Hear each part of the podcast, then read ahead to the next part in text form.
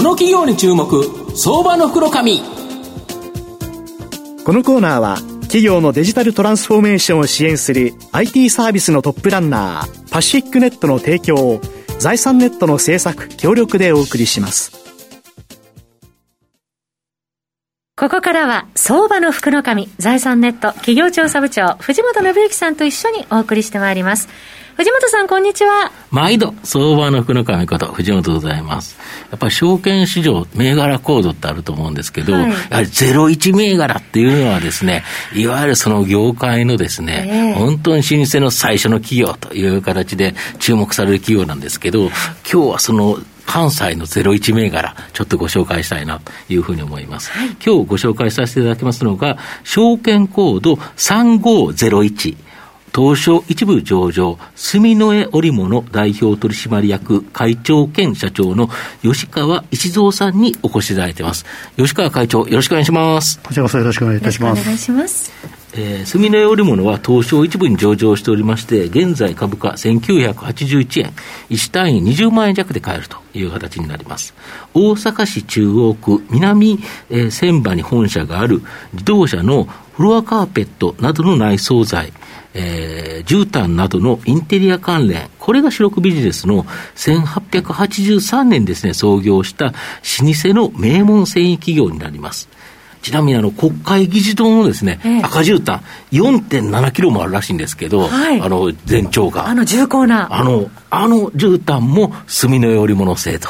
いう形になります。そうなんですね。はい。で、御社は時代の流れに合わせて、本当にですね、様々な製品を、繊維製品を提供されてきたということなんですけど、現在の主力製品は、自動車用の内装材や鉄道のシート、またインテリア関連製品ということなんですが、主な製品、ちょっと教えていただけますでしょうか？はい、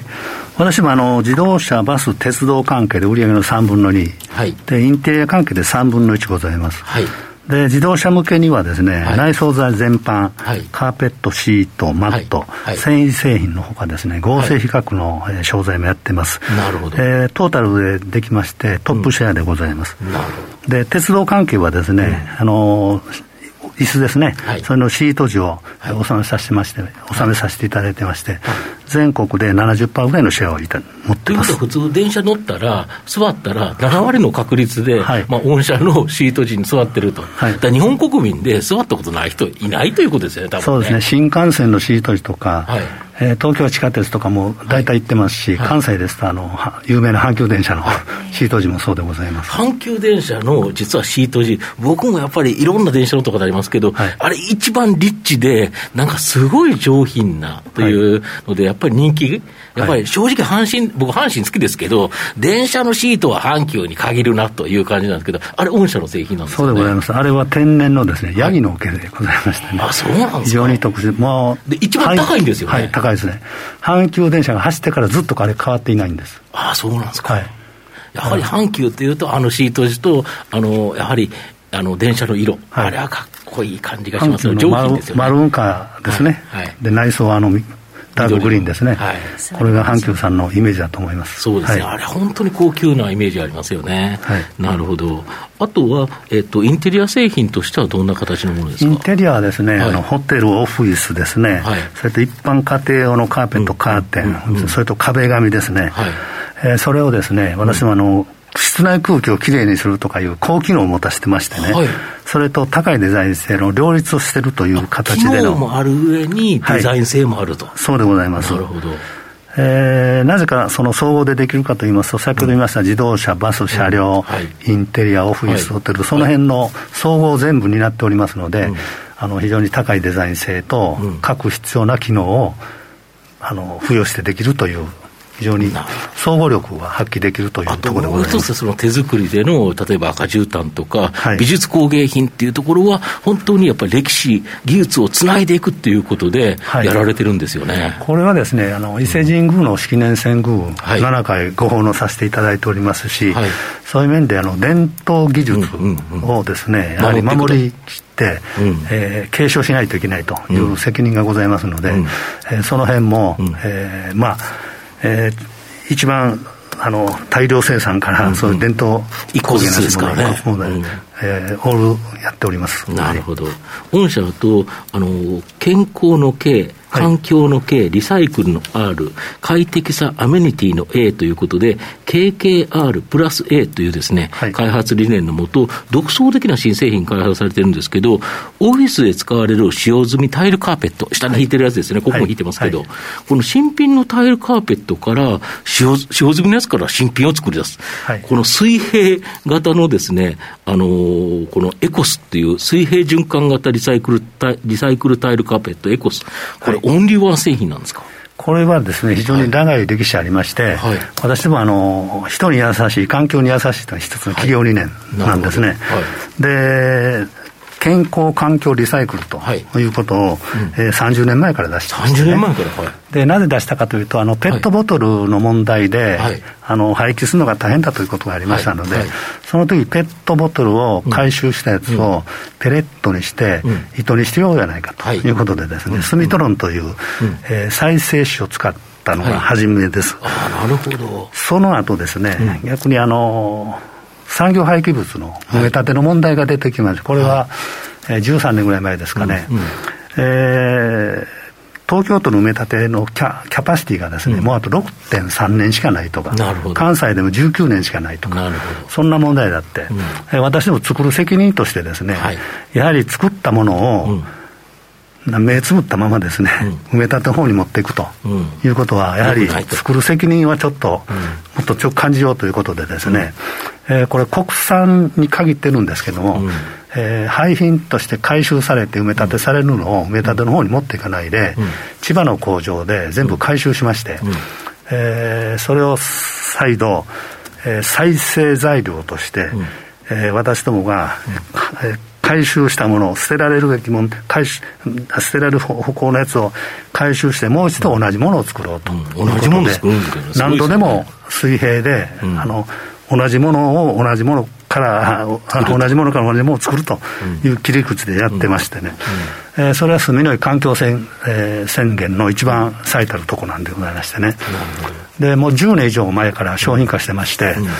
えー、やっぱ最近、このあれですよね、はい、SDGs と言われる、はい、環境というのを意識する企業が増えてきた、はい、やっぱりそういうお声としては人気が高くなってきたっていう感じですか、そうですね、やっと時代が追いついてきたっていう感じですかね。あの非常に古くからやってます、過去持って、実績持ってますので、うん、そういう面で、今、SDGs、ESG いう追い風が吹いてきたかなと。強く思っております。なるほど。はいあと、御社は20年ほど前から、インテリア事業、自動車、車両内装事業において、抗菌加工での技術に取り組んで、また10年ほど前からは、インテリア事業での抗菌、抗ウイルス加工を施した、まあえー、カーペットやカーテンの販売をされているんですが、最近では、この抗菌、抗ウイルス機能、えー、繊維加工の技術、クレンゼ、これをですね、はい、活用したさまざまな製品、はい、この人気が高まっているとか。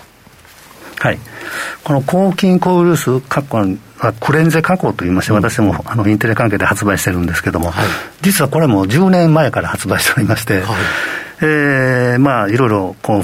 お客様には宣伝してきたんですけども、うん、ここに来てですね、うん、昨年のコロナ禍の問題から、一気にあの注目を浴びまして、うん、売上が3倍ぐらいまで引き上がっているという形ですね。でこの商品は、インテリアではカーペンカーテンカーペット、自動車向けでは2年より、2年前からカーマットに採用されて、え都心の鉄道車両とかですね、バスなんかは、シート時に去年、昨年から採用されてですね、うん、なるほど。非常に注目を浴びております、うん、はい、そうするとこれ今後もやはり売れそうだっていう感じですよね。今後もですね、うん、当然抗菌抗ウイルスというのは社会のニーズとして、えー、非常に注目を浴びてきますので、うん、えー、その辺の蓄積がですね、うん、えー、まあ、商品化としてあれしますので、大きく伸びていくものと思っております。なるほど。御社の今後の成長を引っ張るもの改めて教えていただきたいんですが大きく引っ張るのはやはり世間が SDGs、うん、ESG、脱炭素、うん、えー、これを背景にですね、うん、インテリでは先ほど申し上げました、うん、え水平、えー、循環型リサイクルタイルカーペットエコスというブランドですが、うん、えー、それが非常に伸びていくと思います、はい、えー、自動車でもですね、リサイクル繊維先ほど申し上げましたスミトロン、えー、これが伸びていくと思います、えー、全般では健康に役立つ抗菌コイル機能、えー、この辺が伸びていくものとえー、かように思ってます。常に私どもは、うん、えー、価格競争力をきっちりと構築していかないと、うん、一つのビジネスに成り立たないよと。きちんと、えっ、ー、と、ある値段までで抑えた形で、はい、きっちりとその抗菌抗ウイルスをつけたりとか。やはりお客様、パートナーがですね、うん、喜んでいただけるサプライしないとですね、自己満足だけで終わってれば、それはビジネスの広がりになりませんので、なるほどその辺は非常に、えー、注力してやっております。なるほど。はい。はい最後まとめさせていただきますと、住のよるものは老舗の名門繊維企業ですが、時代の流れに合わせて主力製品を変化させ、まあ、現在ではですね、自動車、車両の内装材とインテリア、これが日本柱となっております。創業以来続く手織り、段通のですね、伝統の技術を受け継ぎ、熟練の技術と最新の設備を組み合わせた製品も作り続け、まあ、国会議事堂の荷重端も、まあ、住のよるもの製と、まあ、20年以上前から環境に配慮、抗菌抗ウイルスの製品を開発し、現在の SDGs の流れまた新型コロナなど、これが大きな追い風で、まあ、今後ですね、大きな成長を期待できるんではないかなというふうに思います。この実績 PBR0.4 倍台、実は心斎橋徒歩1分のところに自社ビルがあるという超ですね、割安銘柄なので、まあ、中長期投資でですね、大きな収益が狙える相場の福の神のこの企業に注目銘柄になります。今日は証券コード3501東証一部上場住の江織物代表取締役会長兼社長の吉川一蔵さんにお越しいただきました。吉川さんありがとうございました。どうもありがとうございました。藤本さん今日もありがとうございました。どうもありがとうございました企業のデジタルトランスフォーメーションを支援する IT サービスのトップランナー、東証2部証券コード3021パシフィックネットはパソコンの調達、設定、運用管理からクラウドサービスの導入まで企業のデジタルトランスフォーメーションをサブスクリプションで支援する信頼のパートナーです。取引実績1万社を超える IT サービス企業、東証2部証券コード3021パシフィックネットにご注目ください。この企業に注目相場の袋紙このコーナーは企業のデジタルトランスフォーメーションを支援する IT サービスのトップランナーパシフィックネットの提供を財産ネットの政策協力でお送りしました。